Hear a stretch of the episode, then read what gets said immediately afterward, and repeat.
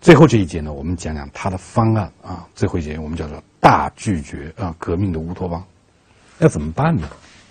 你你你你做的你你你的这个诊断非常深刻。现在是资本主义是一个生病的，是一个有病的社会，对不对？他对对资本主义这个单向度的人啊，异化社会都是。那怎么有可能走出这样一个格局呢？怎么有有办法来引导一个社会变革呢？马尔库塞认为啊，这种社会和社会方式啊，它必然会使人产生厌恶感。他说，厌恶感发展到一定程度就会导致革命，但是，他特别悲观的说，马克思的那个无产阶级革命理论已经过时了。因为什么？马克思的无产阶级邀请的革命主体是？工人阶级。他工人当代的工人阶级的革命特征已经发生了明显变化，因为已经变化发生了什么变化呢？当代的工人阶级已经没有工人阶级的阶级意识了，他们不意识到自己是工人阶级。不意识到自己是被剥削的阶级，他们很难成为革命的领导主体，因为工工人变富了。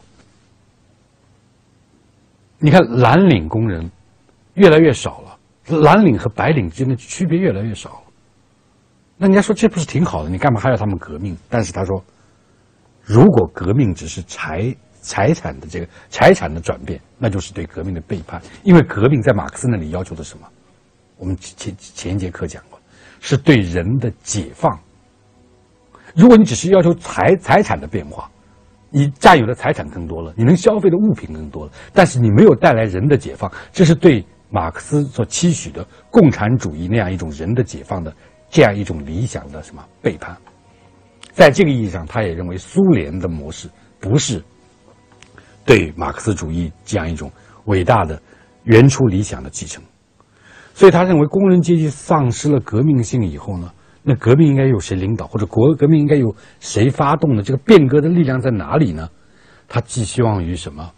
边缘的知识分子、学生、知识分子、流浪汉这些边缘组，因为什么？他们还没有完完全全被这个体系所纳入。嗯。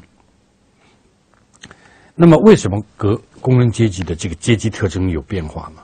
为什么用他的话来说，是工人阶级已经丧失了阶级意识，不再有发动革命的这样一个潜力呢？他说是在大多数工人阶级身上，我们看到的不是是不革命的，甚至反革命的意识占据了主导的地位，因为工人阶级绝大部分已经被资本主义社会所同化了。他，你想一想，他在那本书里面举了例子，他说。你看，如果一个工人和他的老板是看同样的电视节目，去同一家这个娱乐场所，如果打字员和他老板的女儿是穿同样的衣服，用同样的化妆品，如果黑人也可以开得起轿车，甚至是是一辆只一辆所谓凯迪拉克的呃轿车，而且他们读的是同样的报纸，这意味着什么呢？这意味着同化，这种同化。并不表明阶级本身消失了，因为阶级差别还在，而是表明那些有利于维护现存制度所需要和和满足的被共同分享的程度。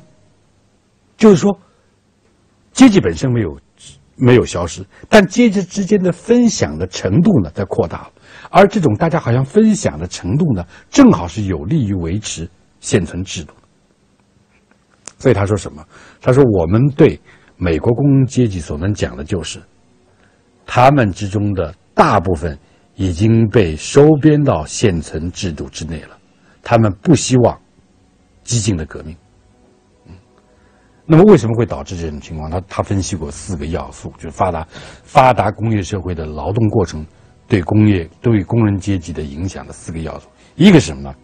机械化水平的提高。”就机械化，它就是大大的降低了这个劳动力劳动中的这个劳动力体力劳动的这个强度和数量。虽然还存在着剥削，但剥削者的态度已经已经转变了，因为在发达的这个自动化的工厂里，工人由于把这个能够把自己的这个体能啊，慢慢的转化为技技能，比如说你本来是本来是扫地的，现在开一个很高级的这个呃呃呃吸尘器。现在好多吸尘器大公司就是你就坐在上面，像开一个车一样，它下面自动的可以。所以你可以把你的技能转，把你的体力就转化成技能。所以你和打字员、和文秘、和银行的出纳、和电台的播音员好像没有什么区别。所以这种标准化使生产性的这个工作和非生产性的工作一样了。也就是说。你这个所谓蓝领、白领这个阶层，为什么以前要蓝领？蓝领是脏嘛，你会经常碰到呃灰尘啊、污浊的东西。白领是做办公室的嘛，所以办公室人员和这个工人之间的区别越来越越小了。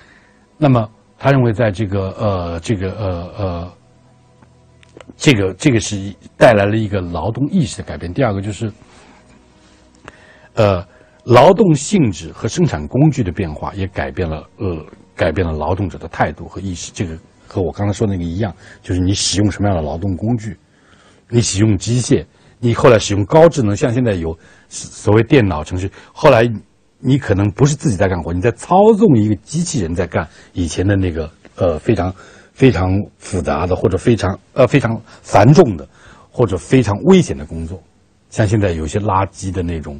化学物质的清理工作本来是人在做的，那是非常，呃呃危险，工作条件是很很坏的。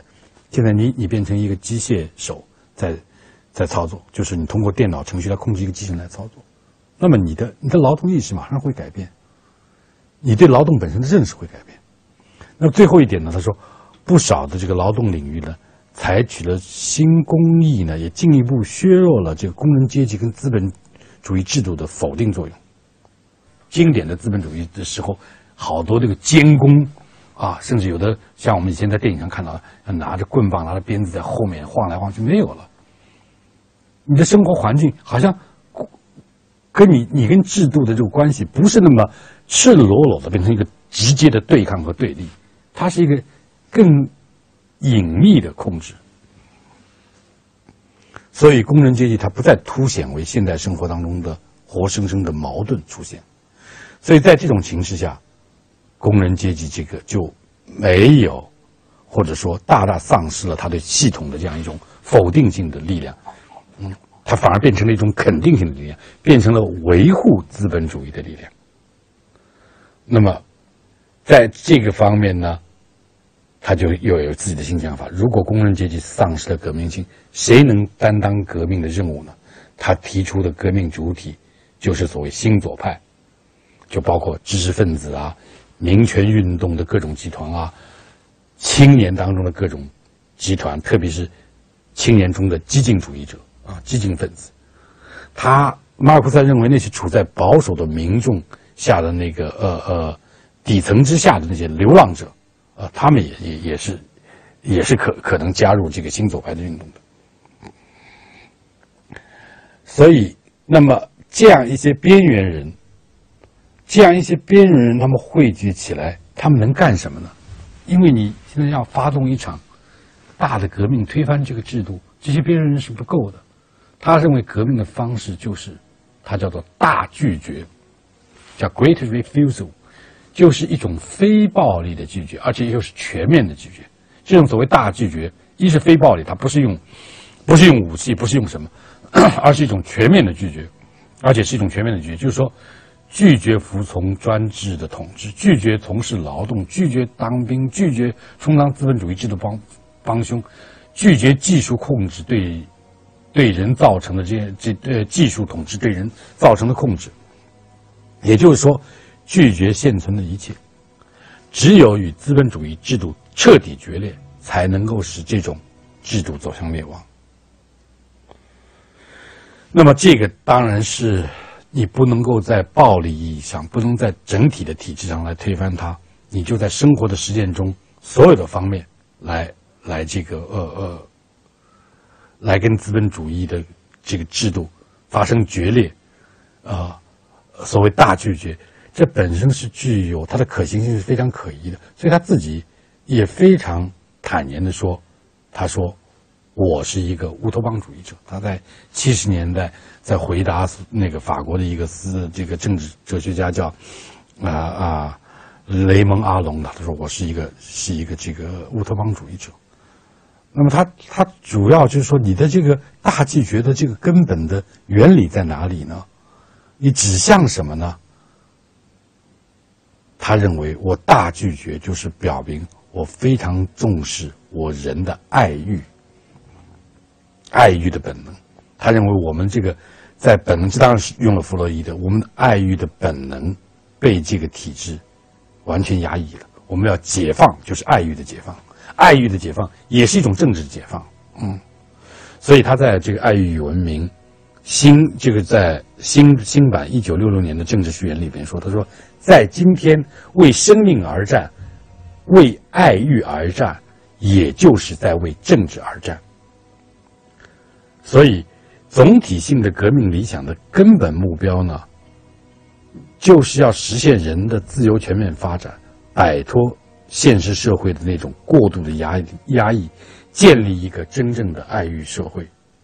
当然，这里边他又从马克思主义的这个人的解放理论，又从弗洛伊德的这样一个呃爱欲的学说里边得到了这个启迪和灵感。那么，我们知道他的这样一种理论，是对一九六零年代的文化反叛运动、激进主义、学生运动、新左派运动。哦，有了巨大的影响。当然，这个运动我们知道掀起了很大的波澜，但我们也知道，最终没有发生制度性的革命变化。所以，马克马尔库塞的革命理论呢，是一种乌托邦，是一种乌托邦的实践。但这种实践呢，虽然没有引起制度性的变迁，也不是呃，在历史上无影无踪就烟消云散，它还是有很大的呃，带给后世很多很多。精神的和这个呃思想的遗产，这是我们下一节课下一节课要讨论的主题，就是一九六零年代的西方的新左派的运动。